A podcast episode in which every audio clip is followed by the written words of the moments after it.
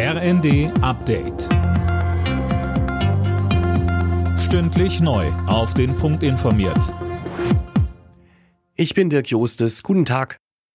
Bundesweit werden die Arztpraxen heute bestreikt. Die rund 330.000 medizinischen Fachangestellten sind aufgerufen, die Arbeit niederzulegen. Der Verband für medizinische Fachberufe kritisiert, dass die angebotenen Lohnsteigerungen völlig unzureichend sind. Verbandspräsidentin Hannelore König sagt im ZDF, die langjährigen Berufsangehörigen im Beruf der medizinischen Fachangestellten, die dürfen nicht die Verlierer dieser Tarifsteigerung sein.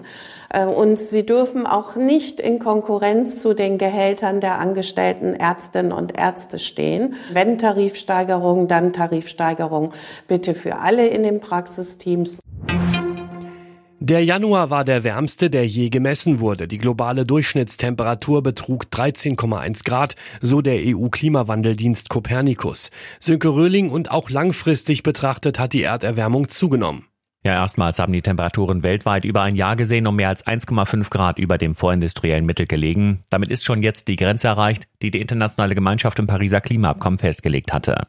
Daran heißt es ja, dass die Erderwärmung auf deutlich unter 2 Grad, möglichst aber auf 1,5 Grad begrenzt werden soll. Das Potsdam Institut für Klimafolgenforschung rechnet damit, dass die Erwärmung zu weiteren Hitzewellen und Wasserknappheit, aber auch zu Überschwemmungen und schweren Stürmen führen wird. Kanzler Scholz macht sich am Mittag auf den Weg in die USA. Dort steht morgen im Weißen Haus ein Gespräch mit US-Präsident Biden an. Hauptthemen sind die Lage im Nahen Osten und die weitere Unterstützung der Ukraine im Krieg gegen Russland.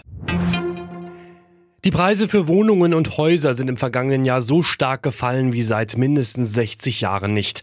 Das Kieler Institut für Weltwirtschaft hat einen Preisverfall von 11 bis 20 Prozent ermittelt. Ein Grund ist, dass die gestiegenen Zinsen die Nachfrage gedämpft haben. Alle Nachrichten auf rnd.de